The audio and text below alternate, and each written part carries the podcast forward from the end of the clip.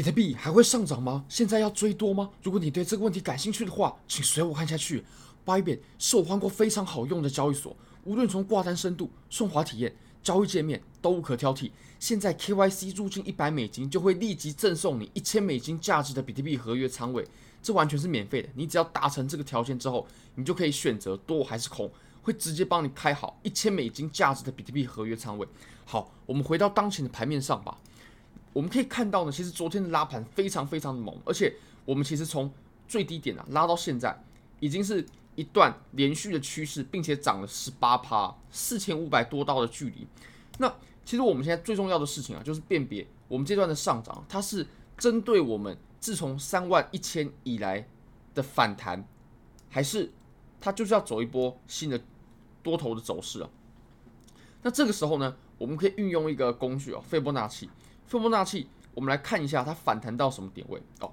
但是是不是反弹呢？这个也不好说。如果说我们这段上涨，它只是针对我们前面三万一一直跌到两万四千五左右的下跌的反弹的话呢，那它就是反弹。但如果说它是走成一段新的多头趋势，那就不能说它是一段反弹了。那如果我们以斐波那契回撤，我们来看待这波上涨，我们可以发现，其实当前的上涨呢，它是来到。零点六幺八这个位置，那这个位置其实相当关键哦。也就是，如果说我们这是一段反弹的话，那零点六幺八呢，就是它最大能回到的位置。如果说再高的话，比如说回到了零点七八六，比特币如果说在接下来的行情当中呢，回到了零点七八六，那么我们就可以几率很大的说啊，我们这一段上涨呢，它绝对不是一段反弹，因为可以回到七八六，那么它其实。已经把我们前面的这段下跌啊，基本上给全部吞掉了。那定义它是一段反弹，就非常牵强。那其实对于多头啊，最有利的地方，还并不是价格运行的高度，而是量能的强度。你可以看到，其实我们现在呢，我们来画一下啊。我们昨天的影片我们有谈到，我们对于这段突破呢，量能是要有要求的。要求是在什么位置呢？有一个很明确的标准呢，就是我们之前的这几段上涨，这段上涨，这段上涨，还有这段上涨呢，我们的量能啊，都逐渐的在缩小，逐渐的在递减。好，那其实比较关键的量能，它的标准哦，我们一开始的时候都在往下走，一直往下走，即使价格往上，我们的量能是不断的往下的。那直到我们在这个位置哦，它在震荡的过程当中出现了一根这么长的量能。所以，我们至少呢，至少至少要走成多头趋势的话，一定至少至少得达成这样子的量量能高度。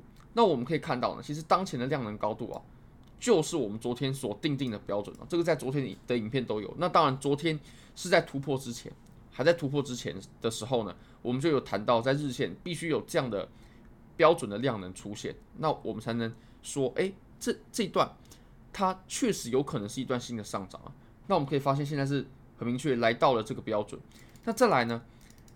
其实对于多头很有利的一件事情，哦，就是我们这段上涨的强度还有时间。你可以发现啊，如果说我们是走一段反弹的话，那通常会怎么走呢？怎么走会比较合理呢？我们下跌非常迅速，反弹花的时间比较久，然后反弹的高度比较低，然后我们再继续往下走，然后又走得很快。不过我们当前的走势是怎么走的呢？我们可以画出来一下哦。我们就都是用数据去说话。我们前面这一段下跌呢，哦，我们跌了从三万一跌到两万四千五左右呢，我们花了六十一天，我们花了六十一天。那我们这段反弹，我们仅仅花了六天，我们仅仅花了六天，是前面这段下跌的十分之一啊，我们就已经走到了这段上涨的哦，比零点六幺八要更高的位置了。那么我们很明显的可以发现呢，其实这一段的行情啊。下跌，然后上涨，其实是多头比较强势的。如果说是多头比较弱势的话呢，那我们在上涨的过程当中啊，它会花费更多的时间。那你可以发现，我们当前的盘面呢，它是完全相反的。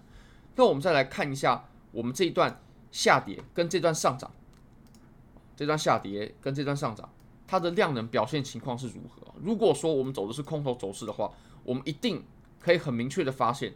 一定是空头完全的碾压，尤其呢，如果是在一段派发过程当中呢，我们一定会看到空头的供应非常的强势，而且多头的反弹呢、每每一次反弹都非常非常弱，它不可能爆出什么大的巨量啊。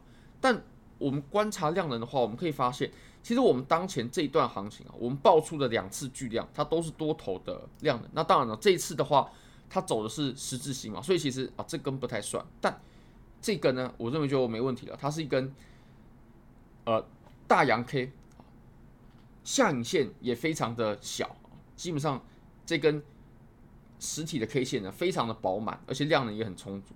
那空头呢，反而是没有展现太大的强强度的。所以你可以发现，其实我们这段上涨啊，我们纵观以上的几点判断呢，我们可以发现，其实多头啊，它目前诶又回到了优势当中，而且空头呢已经被瓦解了。为什么呢？因为空头的底线呢就在这个位置啊。如果说在突破这个位置之前呢，我们其实对于空头来说，它都是有机会直接延续的。什么意思呢？就是哦，我们下跌过后呢，然后直接延续我们这段的空头。但我们在突破了两万八千五之后呢，其实这种走势它就已经不复存在了。甚至我认为呢，我们在我们走出这这样这样的突破，还有这样的量能表现之后呢，我们在中中长期啊，要再走空头趋势，它都得再等等才有机会走出来啊。顶多就是走震荡。对于空对于空头比较友善的走走法，顶多就是走震荡了，并不是直接走呃空头的趋势。好，那我们再来看一下以太坊吧。其实以太坊呢，呃，它也有涨，但是涨的没有比特币多，量能也没有像比特币那么猛。那其实当前呢，以太坊它处于非常关键的位置，它处于这条趋势这条下降趋势线的接触点的位置。那你可以发现，这条趋势线绝对有效。它在前面呢有三个接触点，那么到这里啊，它产生第四个了。当前呢，其实现在的以太坊就如同昨天的比特币一样，我们正准备突破。那我们再来看一下我们下方的非常关键的互换位，它也是成功站稳在上面了。